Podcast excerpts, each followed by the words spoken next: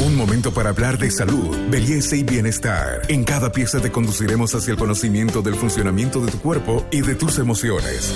Para avanzar hacia una mejor versión de ti mismo, esta es una sana idea de Pharmacorp para que te mejores. Mi nombre es Virginia Ilaquita, soy la presidente de la Red Nacional de Personas Viviendo con VIH y SIDA en Bolivia, la Red BOL, red oficial reconocida en la ley del VIH. Bienvenidos a un nuevo podcast Buen Vivir. Hoy vamos a hablar de VIH, porque el mes de diciembre, el primero, se conmemora el Día Mundial contra el VIH y es un día de concientización. ¿Por qué es importante hablar de VIH en nuestro país?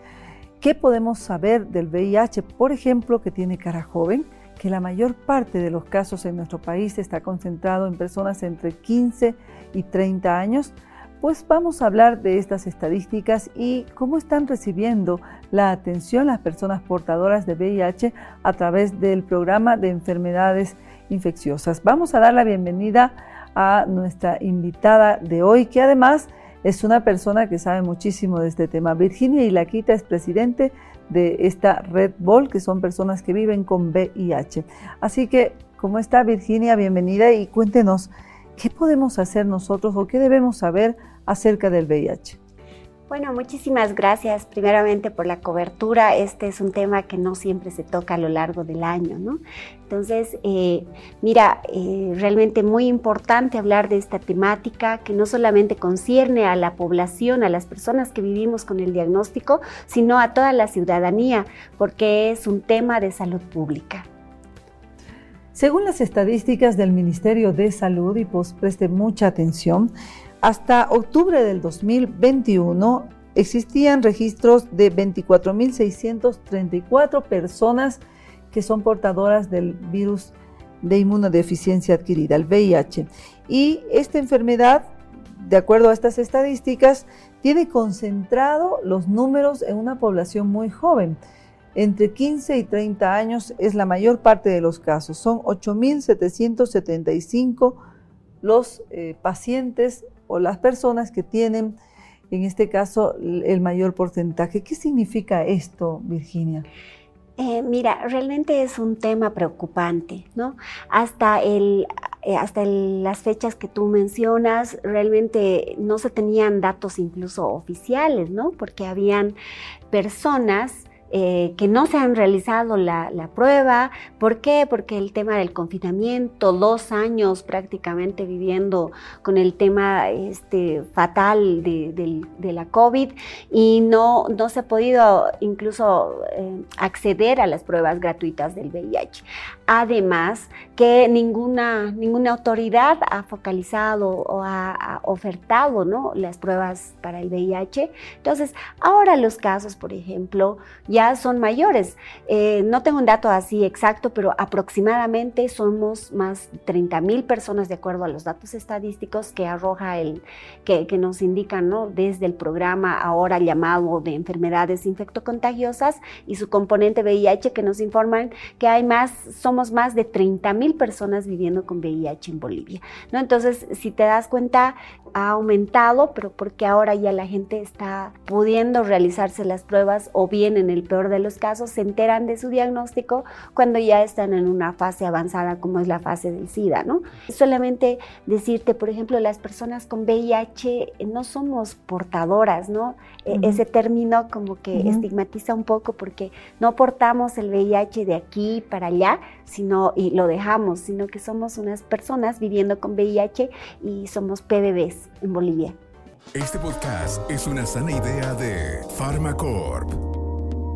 Qué importante además estos términos que permiten a las personas que viven con VIH poder tener eh, primero acceso a muchas a muchos campos que antes solamente por indicar un diagnóstico se les privaba, no se les aceptaba en el trabajo. Obviamente se ha avanzado muchísimo en este campo, ellos han peleado por, sus derechos, porque quiero que eh, eh, en este momento Virginia nos diga qué significa vivir con VIH, contrariamente a lo que todo el mundo piensa, que son personas enfermas. Ellos no son ni enfermos ni pacientes. Esto es importante precisarlo, Virginia.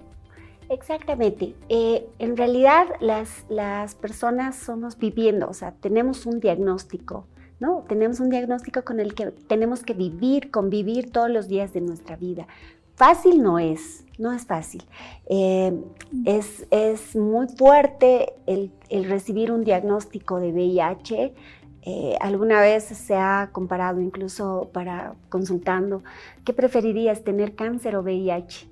El cáncer es mucho más fuerte, más... Eh, fulminante además, ¿no? Que, incluso te podría matar.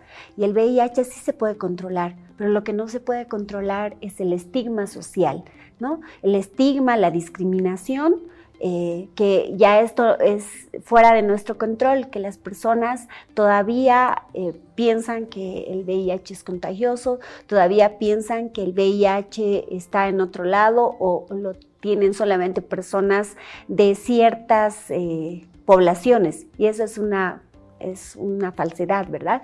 El VIH está en nuestro país, está en, los, en el área rural, eh, el VIH no discrimina como no, lo hacemos las personas, eh, como no lo hace ninguna enfermedad, ¿no? Ninguna enfermedad discrimina a las personas. Entonces el VIH no discrimina.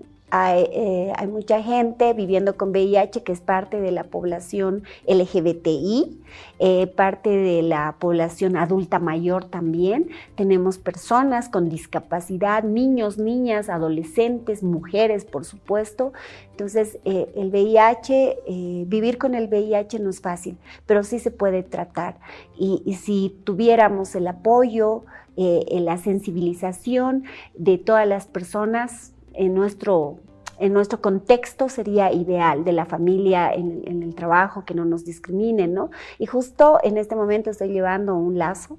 Este lazo es el lazo de solidaridad que que les invitamos, bueno, pues a todos, a todas a solidarizarse con este tema, porque cuando iniciamos decía que no es un tema que sea solamente de las personas que vivimos con VIH, sino de toda la ciudadanía, de las autoridades en todos los niveles y, bueno, de ustedes que nos están viendo y escuchando al otro lado de la pantalla, ¿no? Virginia, algo muy importante es hablar de un subregistro.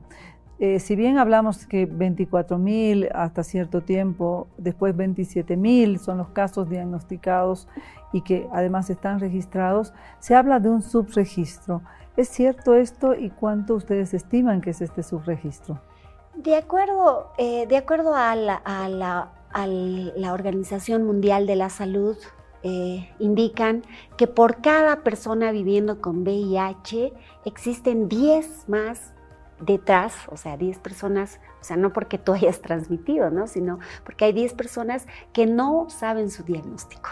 ¿no? Que, que, desconocen su diagnóstico y mientras lo desconozcan, estas personas eh, pueden llegar a la fase SIDA, ¿no? Sin tratamiento, por supuesto, y, y, si no, y también pueden transmitir a otras personas. Entonces, lo ideal sería que haya una oferta eh, desde todos los niveles, en todos los espacios, así como hubo para COVID, que, hubo, que haya una oferta, oferta con una buena información clara para todas las, las, personas de acuerdo a las edades y de acuerdo a las áreas, porque somos un, un país multiétnico, multidiverso.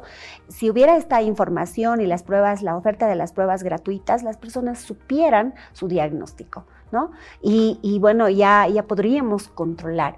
Pero esa es, esa es la información que se tiene de la Organización Mundial de la Salud, que por cada persona, es decir, ahora que tenemos unos casos de 30 mil aproximadamente personas viviendo con VIH en Bolivia, de las cuales 24 mil estamos vivas, y, de las 24 mil, solamente 14 mil somos las que estamos con tratamiento.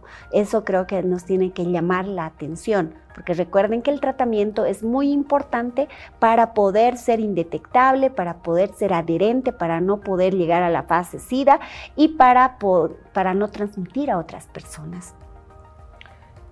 Soy Carmen Melgar, periodista especializada en salud. Gracias por acompañarnos en este podcast y con nosotros será hasta la próxima con más información saludable.